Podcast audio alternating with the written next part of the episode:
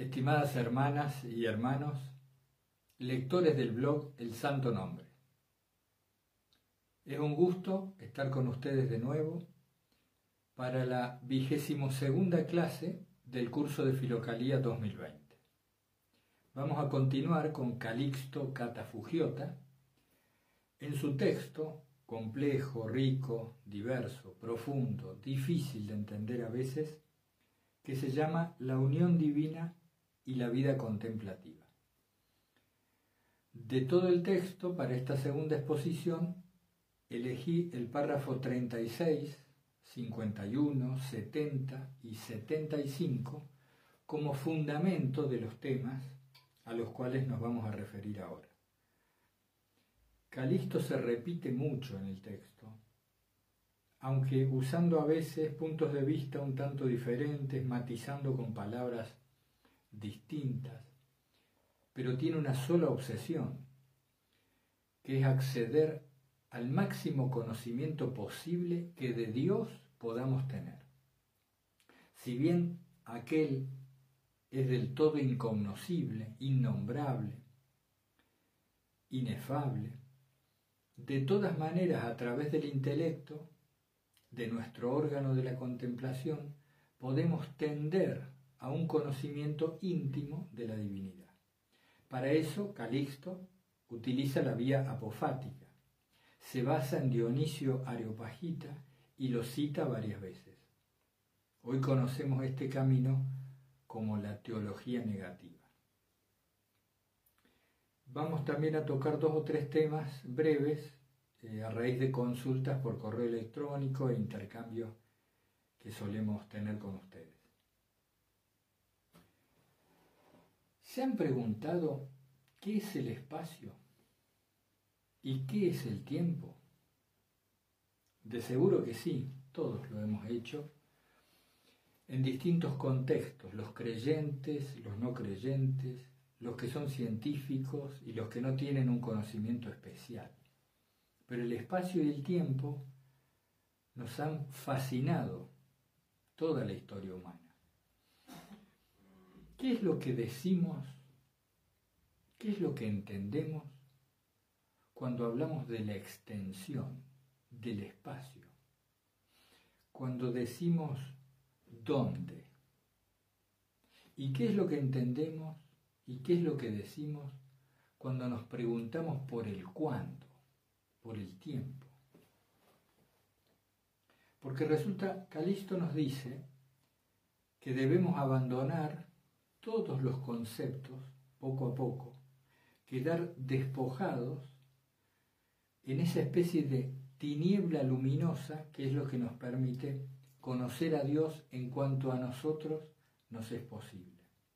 Incluso Calixto utiliza la palabra Dios en minúscula, como les decía el otro día, para referirse a ese espíritu humano que está en contacto con la divinidad.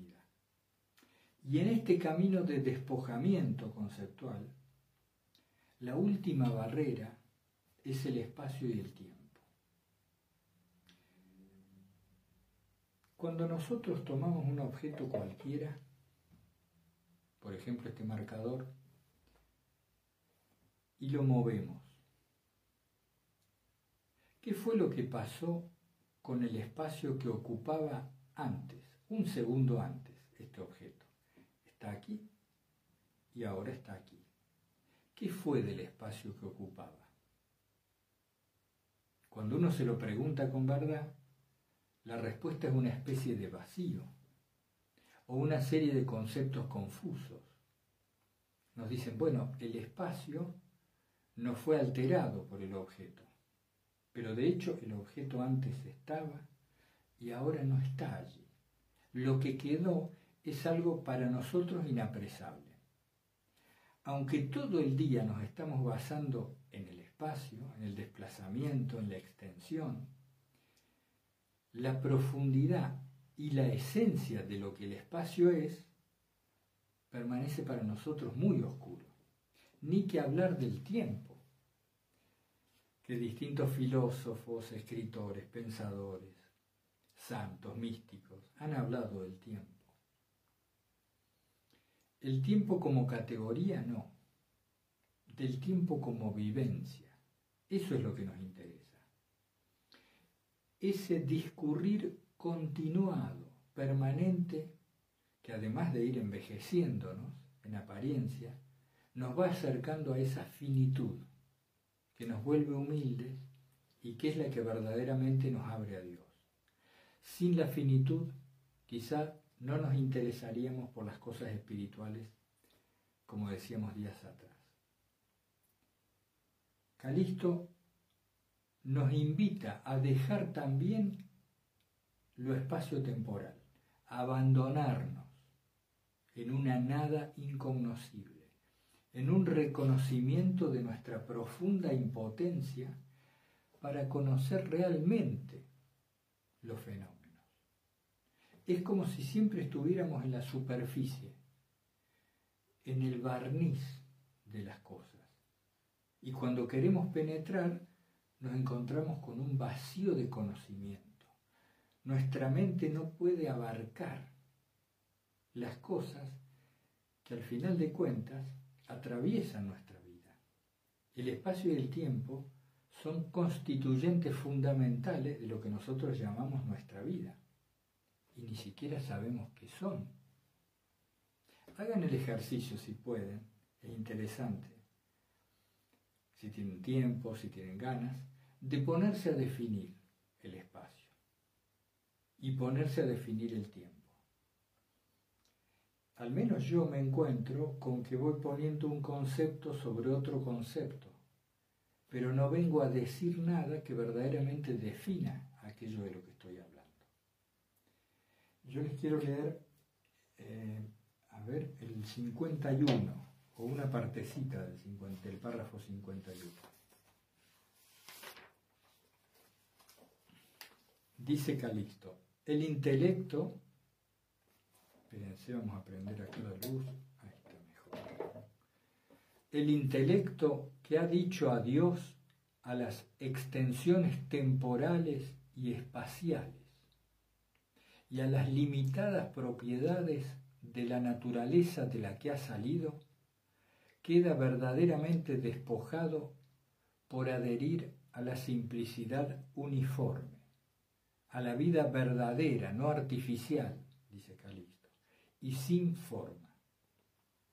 Debido a la ausencia de pensamiento y palabra, fuera de todo principio y comprensión, en la infinitud e indeterminación alcanza, sin ningún impedimento y sobrenaturalmente, la potencia divina y la iluminación provocada por el Espíritu en el corazón. La potencia divina y la iluminación provocada por el Espíritu en el corazón. Y sigue, es extenso. Y me voy a permitir leerles un poquito del 52 porque viene a completarlo, es como un, un corolario. Dice, cuando el intelecto se encuentra humillado en el estupor de esa inefable impotencia de palabra, es decir, cuando ya no tiene cómo nombrar aquello que contempla. ¿eh? Esa inefable impotencia de palabra. Contemplándose a sí mismo entre Dios y las realidades divinas, se alimenta tanto como es lícito de los frutos del verdadero conocimiento espiritual. Es deificado, se alegra y progresa en el eros divino. Bueno, y así sigue. Calisto también nos habla de la necesidad de orar en espíritu y en verdad, de permanecer situados en espíritu y en verdad. Se nos habla de abandonar las categorías espacio-temporales, como si eso fuera fácil, y se nos habla de orar en espíritu y en verdad. ¿Qué se dice? ¿Qué se nos dice cuando se plantea esto de orar en espíritu y en verdad? Según lo que podemos ver e interpretamos, nosotros oramos en espíritu cuando estamos situados en Él. Es decir, cuando sin habernos identificado en ese momento con el cuerpo y con la mente, nos ponemos detrás de todo lo percibido y desde allí invocamos a Dios. En otras palabras, estando situados como el testigo, estaríamos orando desde el Espíritu y no desde la carne o desde los simples pensamientos de, lo discursivo. ¿Y qué es orar en verdad, según lo que podemos colegir del texto de Calixto? Se puede orar en verdad cuando estamos situados en nuestra verdad. Decíamos en alguna otra ocasión, a raíz de los monjes filocálicos, cuando nos miramos a nosotros mismos sin maquillaje. Y al vernos así, quedamos desnudos en nuestra impotencia, en nuestra pequeñez, y ahí sí, desde esa pequeñez, ahí sí, podemos abrirnos al asombro. Saben que la cualidad del asombro es muy mencionada, aunque con distintas palabras, como uno de los requisitos del estado previo necesario para acceder a la contemplación. Si nosotros damos todo por sentado, si perdemos el asombro ante lo extraordinario de la vida, de las cosas y de las operaciones de Dios en la creación, es como si estuviéramos anestesiados, cerrados a lo inteligible de las cosas se nos hace difícil percibir sus razones, es decir, lo que esencialmente son todos los fenómenos. Esto es Dios mismo manifestándose a nosotros. Eso es lo que interpretamos de Calixto cuando él habla de la necesidad de orar en espíritu y en verdad. También Calixto nos habla, sobre todo en el párrafo 70, de la caridad y la alegría que vienen a nosotros, merced a la operación del Espíritu Santo. La caridad, esto es el amor, y la alegría que nacen y perviven en nosotros gracias al Espíritu Santo. ¿Cuándo? Cuando nos hemos abierto a esta otra dimensión contemplativa de la vida. Es como el lado B de la vida. Estamos todo el día en una parcialidad, mirando las cosas de cierto modo. Y solo abriéndonos la mirada contemplativa, accedemos a estas virtudes que son pilares, que son fundamentos, como la caridad y la alegría. En otra parte del texto, Calixto habla de las virtudes cardinales, la nos habla de la prudencia, de la justicia, de la templanza y de la fortaleza. Que todas están unidas y que son la contracara de esas tres partes del alma en la visión platónica, a la cual Calisto adhiere, evidentemente, que son la parte concupiscible, la parte irascible y la parte racional del alma.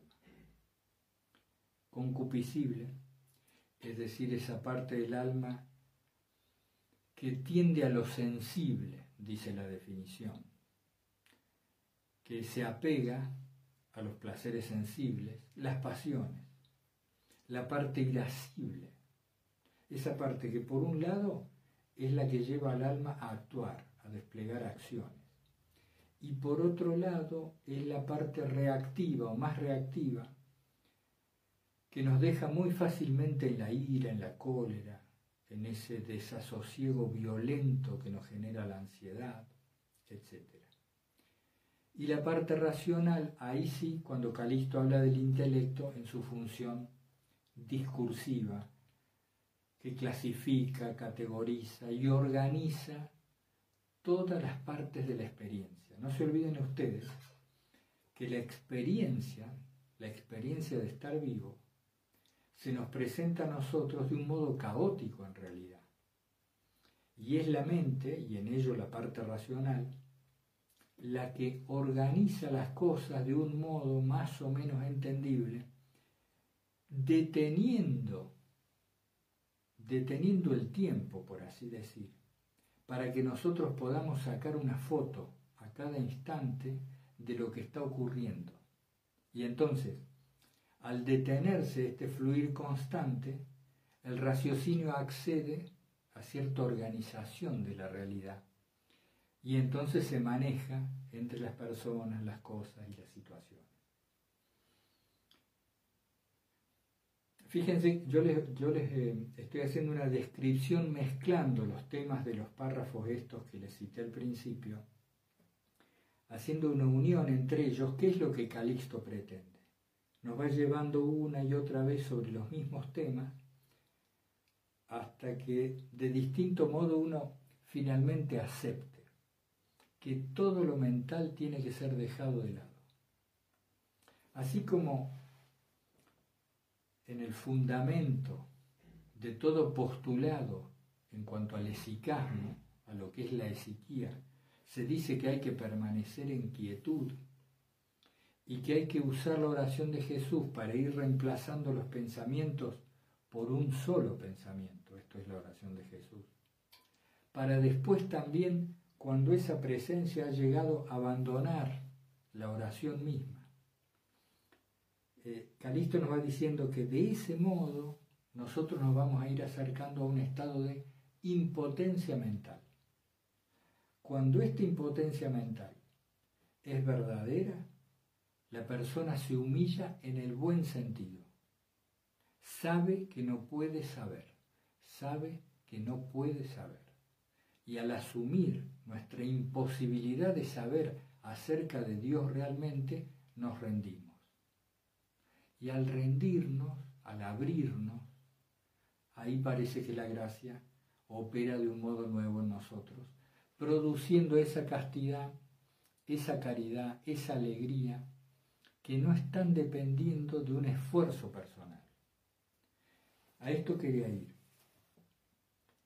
Calisto nos habla de la prudencia, la justicia, la templanza y la fortaleza, cuatro virtudes, las cuatro virtudes cardinales, para oponernos a lo concupiscible, lo irascible y lo racional del alma cuando están mal orientados.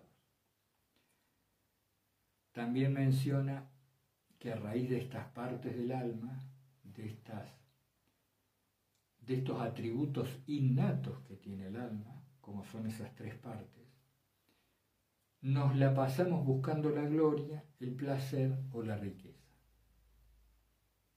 Es decir, por fuera se manifiesta lo concupiscible, lo irascible, lo racional. Por fuera, en la exterioridad, se manifiestan como la búsqueda de gloria, de placer o de riqueza. Y todas las variables y las variantes que de ahí se derivan. Entonces, esto me he encontrado también en otras partes de Filocalía. Se dice, bueno, ante estas pasiones, opón estas virtudes. Ponle tú estas virtudes. E incluso Calisto en el párrafo 36 y los que siguen utiliza muy poéticamente a Cristo, a Jesús, y a su vida como un ejemplo, sobre todo en la parte de la ida de Jesús al desierto y después en los momentos previos a su muerte y a la cruz. Lo sitúa a Cristo, decía, a Jesús, como el ejemplo, tomando nosotros las cualidades y abstrayendo los atributos de esos momentos de su vida, podemos tomarlo como modelo para imitarle, para imitar a Cristo. Está muy bueno, les recomiendo eso, del 36 al 40 más o menos a bordo de este tema. Pero les decía, me encuentro siempre con una dificultad al leer a los monjes filocálicos, no a todos ellos, pero bastantes, que ellos anteponen la virtud a la carencia, es decir, ante este pecado, ante esta pasión o ante esta carencia, eh, ponle esta virtud. Y eso parecía a ellos resolverles el tema.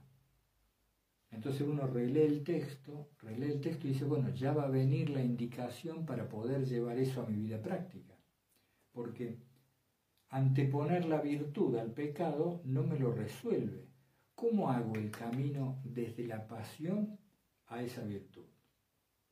A ese tema nos dedicamos ahora. Bueno, volvamos atrás, repasemos un poco, profundizando algo, los conceptos que Calixto nos hizo llegar, sobre todo en estos párrafos, pero también en otros del texto, que como les decía es bastante circular, va y viene sobre las mismas ideas.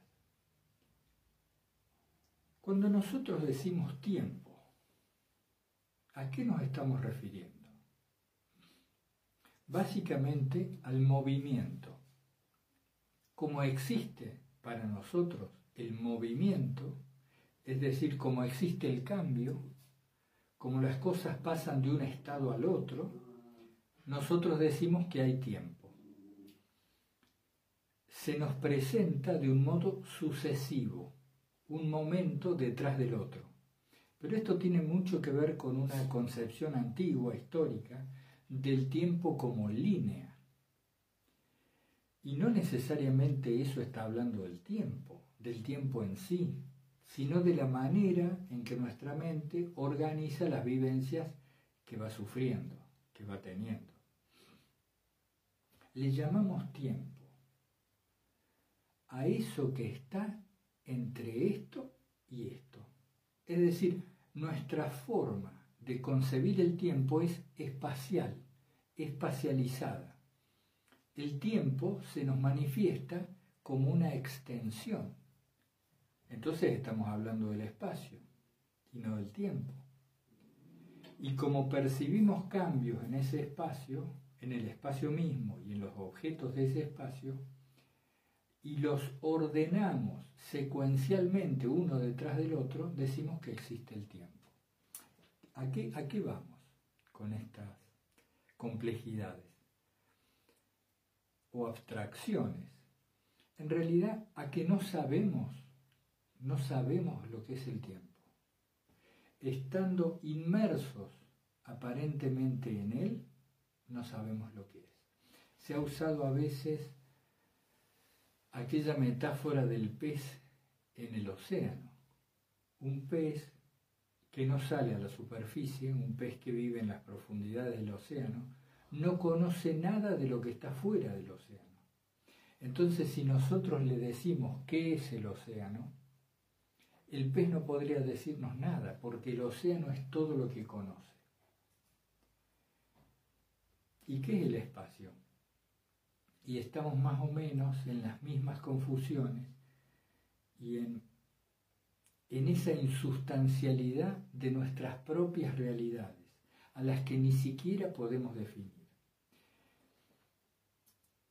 Pareciera que el espacio es una manera, vamos a decirlo primero en difícil,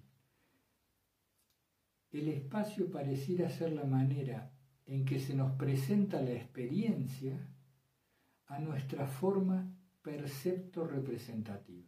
Es decir, si unimos lo que percibimos con lo que representamos, con lo que imaginamos, si lo unimos, nos queda el espacio. Es como si fuera la manera organizada en que la mente nos presenta las cosas, no como las cosas serían realmente. Y aquí se presenta el tema de la verdad. ¿Cómo es que nosotros accedemos al, conocimiento de lo que es la verdad. No hablemos de la verdad divina, hablemos de la verdad en abstracto, como concepto. ¿De qué manera nosotros podemos llegar a conocer alguna verdad si es que todo se nos presenta filtrado, tamizado, seleccionado por nuestra propia forma? Como somos una forma, una forma de percibir precisa, las otras formas están filtradas por nuestra propia conformación. De todo esto, Dionisio dice que debemos alejarnos de todo este discurso, de todos estos conceptos, categorías, clasificaciones, elucubraciones, pero no nos podemos alejar realmente, profundamente, si antes no quedamos impotentes al darnos cuenta que nuestro conocimiento es apenas un apilar concepto sobre concepto. Y que finalmente nunca estamos diciendo sobre las cosas en sí, sino sobre nuestro modo de relacionarnos y de interpretar las cosas. Mucha filosofía se hizo sobre esto, entre cristianos, no cristianos, creyentes, no creyentes, y es un tema que siempre permanece pendiente, porque está sujeto a nuestra propia impronta. ¿Puede el ser humano conocer las cosas como son? Dice la discusión histórica. Mientras más avanzamos en la ciencia y en la tecnología, nos damos cuenta de que no, de que el verdadero conocimiento nos está vedado y que el corazón apenas lo intuye cuando se acerca a la vía apofática, a la teología negativa, que no es más que asumirse, asumirse parcial, asumirse pequeño y parte, y por lo tanto incapaces de suyo, de cualquier conocimiento real, no solo de Dios, también de su creación. La creación se nos presenta, de cierto modo. ¿A quién? A nosotros. Bueno, esa era una vueltita sobre el mismo tema que abordamos al principio del espacio y del tiempo. Y entonces Calisto nos llevaba a la posibilidad de contemplar en espíritu y en verdad. Cuando decíamos de estar en el espíritu como una necesidad para esa contemplación, aludíamos a la posición del testigo, de aquel que se ubica detrás de los fenómenos, advirtiendo que los ve. Me doy cuenta que estoy viendo las cosas y que estoy viendo los fenómenos. Y ahí se da un paso más, la necesidad de darme cuenta que me estoy dando cuenta de darme cuenta que me estoy dando cuenta. Es decir, empiezo a ser consciente de que soy consciente. Esto es, de que estoy percibiendo, de que estoy existiendo en percepción. Bueno, mucho podría hablarse del tema, no me quiero desviar. Eh, entonces, a través de esto, Calisto nos lleva también, a lo largo de todo el texto, a la necesidad de preparar nuestro intelecto, de volverlo a su modo propio. ¿Se acuerdan de retornarlo a la semejanza? Y entonces acá vamos al núcleo del asunto. ¿Cuál es el modo propio del intelecto al cual tiene que volver para ahí poder ver si se hace accesible a la gracia de Dios? La quietud. El modo propio de ser humano y de nuestro órgano de la contemplación, el nous, es la quietud. Es como si ese fuera el atributo imprescindible. Pero ¿por qué la quietud? Porque la quietud nos permite advertir los movimientos. ¿De qué? ¿Del mundo? Sí, pero esos no son los importantes, sino los movimientos que se producen en el alma. Sin quietud no accedemos a ver lo que ocurre en el alma. Bueno, una de las cosas más interesantes del movimiento esicasta, es decir, de este movimiento hacia la quietud, que es el esicasmo, es esta noción de que sólo en la inmovilidad se perciben los verdaderos movimientos del alma. Por eso en toda filocalía se habla de vacar la celda, de permanecer en la celda y se aconseja de muy diversas maneras por qué no hay que levantarse demasiado pronto del banquito en el cual se ponían a orar, por qué no había que andar errante visitando otros eremitas que vivían en celdas cercanas, porque la inmovilidad es la sustancia y es la esencia del esicasmo, inmovilidad del cuerpo para que la mente se aquiete, y aquietada la mente para que se abra el espíritu a la gracia. Entonces, creo que fue Blas Pascal, ustedes corríjanme si me equivoco, creo que fue Blas Pascal, el matemático y filósofo, que a mitad de su vida se convirtió al cristianismo, que decía que si el ser humano fuera capaz de permanecer un largo periodo de tiempo, 8, 10, 12 horas, en su habitación sentado y quieto, la mayor parte de los problemas de la humanidad se solucionarían. Es muy gráfico el ejemplo que él dio. Fíjense, ¿cuánto podemos nosotros hoy estar quietos? Simplemente quietos. Hagamos la prueba. Busquemos el mejor momento del día. Ni siquiera nos dispongamos a orar. Tomemos como único ejercicio, como la ejercitación principal, solo permanecer quietos. ¿Haciendo qué? Nada. Haciendo nada. Esa es la esencia del esicasmo. En ese hacer nada se encuentra un silencio interior, un pequeño espacio de silencio en el cual se escucha brotar la oración. Se empiezan a percibir los efluvios del espíritu. La inmovilidad es lo que nos permite percibir el movimiento. Si nosotros no nos constituimos como fondo testigo, no advertimos los movimientos que se producen en el alma. Y al no darnos cuenta, es decir, mientras estos movimientos permanecen inconscientes, nos manejan. Los mecanismos nos manejan en tanto los ignoramos. Si somos ignorantes de nuestros automatismos, nos manejan. Eh, fíjense, eh, a partir del párrafo 75, pero también en los anteriores y posteriores, Calisto termina hablándonos de lo que hoy en lenguaje más, más actual le llamamos las protensiones, las tendencias, los impulsos.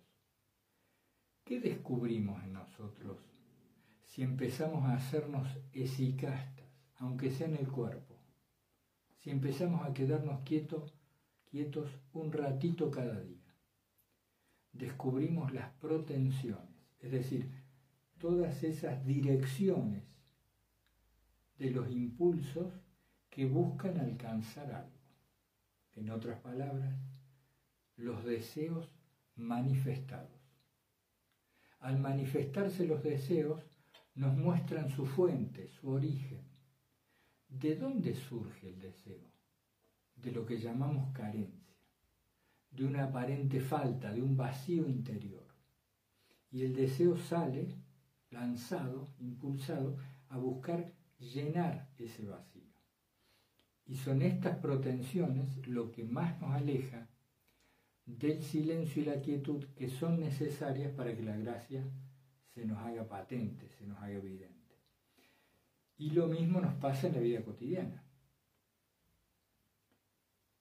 Nuestra forma de vivir es superficial, no como un juicio de valor moral, sino como una descripción. De hecho, vivimos en la superficie de las cosas.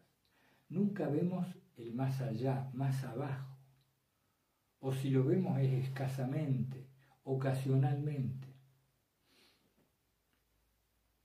Es mediante el estudio de estas tendencias y de, estas protensiones, ¿qué quiere decir estudio? Verlas, darse cuenta. Calixto nos impulsa a la quietud porque la quietud y la inmovilidad es nuestro modo propio de ser. Y cuando estamos en el modo propio de ser, nos comportamos como fuimos concebidos y al comportarnos de acuerdo a natura, esto es, de acuerdo a la voluntad original de Dios en nosotros, todo se adecua. Y esa adecuación es darnos cuenta de nuestro verdadero papel en la creación. Y de que, fíjense qué raro que suena esto en, el día de hoy, en la actualidad. Nos damos cuenta que nuestro verdadero papel nuestro propósito vital es la contemplación de Dios, de las cosas divinas. Pero se produce en nosotros, habitantes de esta época, ya bien entrado el siglo XXI, se produce una especie de rebelión. ¿Cómo que todo lo que tenemos que hacer en la vida es contemplar a Dios y las realidades divinas? ¿Y de qué se está hablando cuando se dice esto? Porque a Dios no se lo ve. ¿Y de qué realidades divinas se está tratando? Los filocálicos en general, pero Calisto en particular, nos dice que tenemos que usar lo más alto del raciocinio, unirlo a nuestro verdadero nus, a nuestra contemplación del alma, primero hacia las realidades sensibles. Es decir, tenemos que encontrar a Dios primero en las realidades sensibles, para luego poder dejarlas, correrlas a un costado e irnos más arriba, por así decir. Siguiendo la sugerencia de Mariano, un un hermano que está desde la primera clase, que siempre ahora nos ayuda con los gráficos, siguiendo su sugerencia, su recomendación de no olvidarnos de hacer alguna práctica en cada clase o recomendar algún ejercicio en particular que nos ayude. ¿Cómo hacemos esto que nos dice Calixto de permanecer prestos y atentos a la contemplación de las realidades divinas en el día a día. Bueno, un ejercicio que puede ser muy útil y que no es, no es difícil es el siguiente. En cualquier momento del día, de la jornada, en el cual me encuentro, me doy cuenta que me he salido del centro, que estoy inquieto, angustiado, desasosegado, que los hechos me están llevando en lugar de yo estar situado tratando de actuar los hechos.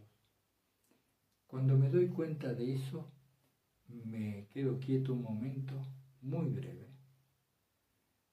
y atiendo a un sonido lejano. Creo que esto lo vimos en el peregrino ruso, en el retiro de diciembre. Llevo mi atención ahora mismo al sonido más lejano que soy capaz de percibir. Me concentro en eso.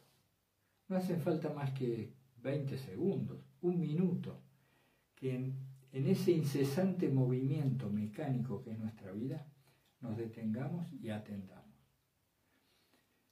Este atender al sonido lejano es una muy buena técnica porque concentra nuestras facultades, es como si recogiera nuestros sentidos, los agrupara y los llevara en una sola dirección.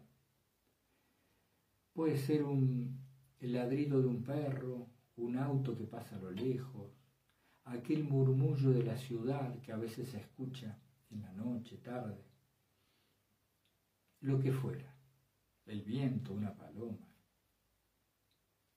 Y al atender, al llevar nuestra atención ahí, nosotros nos damos cuenta de que cambia la cualidad de nuestra percepción. Fíjense qué simple.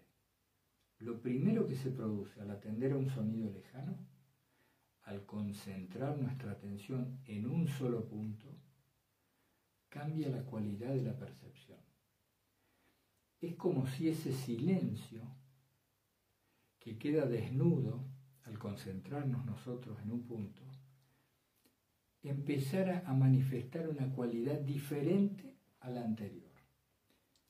Lo digamos de otro modo, es como si lo sagrado empezara a manifestarse. Uno empieza a percibir un aroma, un rastro, una huella de esa divina presencia. Si uno llega ahí y puede extender ese momento, será muy bueno si está obligado a seguir en las actividades con mucho ímpetu, con mucha acción del cuerpo, reemplace ese sonido lejano por la oración de Jesús. Empieza a repetirla con la mente o como decíamos otra vez, empecemos a atender cómo la oración suena, cómo se escucha por sí sola en el templo interior. Es una muy buena técnica eh, no duden en ponerla en práctica, probarla al menos, yo creo que les va a ser de, bastante utilidad. Hay un concepto eh, muy interesante que se puede, se puede leer a veces explícitamente y a veces veladamente en varios autores de, de Filocalía. Me gusta definirlo como la gran vacación. No es este el término exactamente que se usa allí. Lo vamos a ver en alguna clase posterior. La gran vacación vendría a ser una, una especie de actitud con la cual se encara nuestro peregrinaje, nuestro exilio en esta tierra, quitándole las connotaciones negativas que pudiera tener el exilio, porque estamos fuera de nuestro hogar celeste, entonces estamos arrojados a la extranjería, a la lejanía del hogar, el exilio, quitándole ese aspecto negativo, quitándole el aspecto laborioso que pudiera entenderse en la palabra peregrinación. Me ha gustado siempre este concepto de la gran vacación. La vida como gran vacación. Estamos bien lejos del Valle de Lágrimas, como concepción teórica o filosófica, espiritual de lo que es la vida. Entonces, profundizando en distintos autores, conversando, y también por haber tenido la gracia de que se me transmitieran estos conceptos. Quería comentarles un poco a propósito de Calixto y otro poco a raíz de, de algún comentario en los correos. La gran vacación vendría a ser la actitud correspondiente al contemplativo. A ver, cuando ustedes van de vacaciones, ¿Qué caracteriza este periodo? Y les pido que no se imaginen al típico turista de las películas que anda con la cámara fotográfica, los sombreros y, una ropa, la verdad, grandilocuente o llamativa, que es como que ha sido ridiculizado, ¿no? No estamos hablando del turista como arquetipo, sino que estamos hablando del contemplativo que permanece vacante. Es decir, está en el mundo, pero no se involucra en el mundo, está ajeno. Eh, yo noté, el que está de vacaciones contempla. ¿Vieron cuál es la actitud? El que vacaciona recorre distintos sitios y los mira, los contempla ve manifestaciones diversas, ajetreo, actividades, pero él permanece aparte, él no tiene que ver, no está involucrado en ese mundo. Entonces, uniendo esto con aquello que nos decía Calixto de que podemos ir hacia el incognoscible o acercarnos a él, primero mediante la contemplación de las cosas sensibles uniendo esta actitud de vacación, de descanso, con aquello de las realidades sensibles que le decía, nos ha quedado esto. Tratamos de ver a Dios en las cosas. Lo decíamos en la clase pasada. Pero ¿cómo hago para ver a Dios en las? Fíjense, hay como una mirada ingenua, una mirada ingenua ¿Qué es la que nos lleva? A ver en las plantas, plantas. A ver en las hojas, hojas. En el suelo la tierra y en el césped un pasto y ahí se acabó todo. La mirada ingenua es carente de profundidad. Está siempre atenta a la periferia del fenómeno y no a lo que sostiene al fenómeno. Si quisiéramos ejercitarnos y seguir el consejo tácito que nos da Filocalía en todos sus textos, si quisiéramos empezar a ser contemplativos en nuestra jornada cotidiana, deberíamos prestarle más atención al fondo que a la forma. O deberíamos ver cómo las formas se relacionan con distintos planos de la por ejemplo.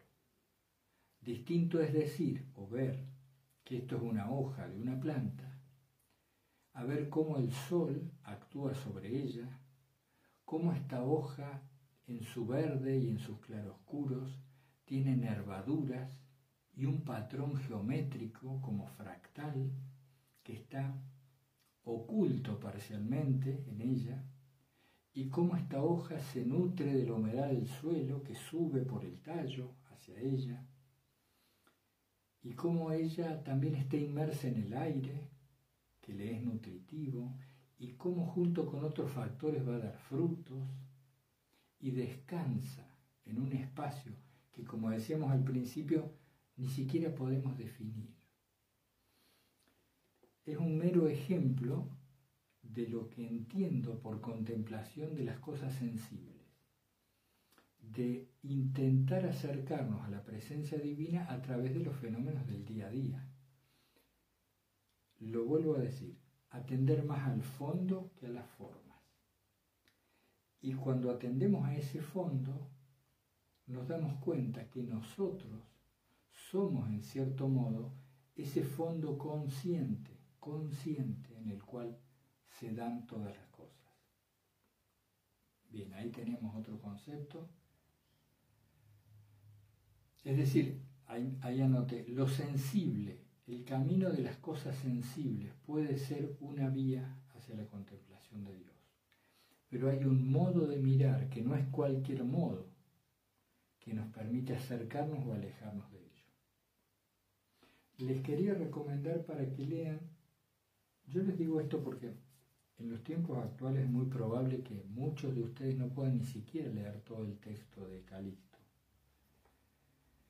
Y eso es así, son las condiciones en las que vivimos. Les recomiendo el párrafo 87 si quieren como una lectura sintética, poética, muy, muy esclarecedora de todo el texto también. Podría recomendarles todos los párrafos. Pero bueno, les quería dejar el 87. Hay un concepto más que anoté allí. ¿Se acuerdan que les comenté de atender al sonido lejano? Ahí tenemos algo. De atender también al fondo en el cual se dan las formas. Y de permanecer testificando lo que ocurre. Y aquí se da una discusión que, que a veces vuelve una y otra vez en los comentarios, en los correos o el WhatsApp,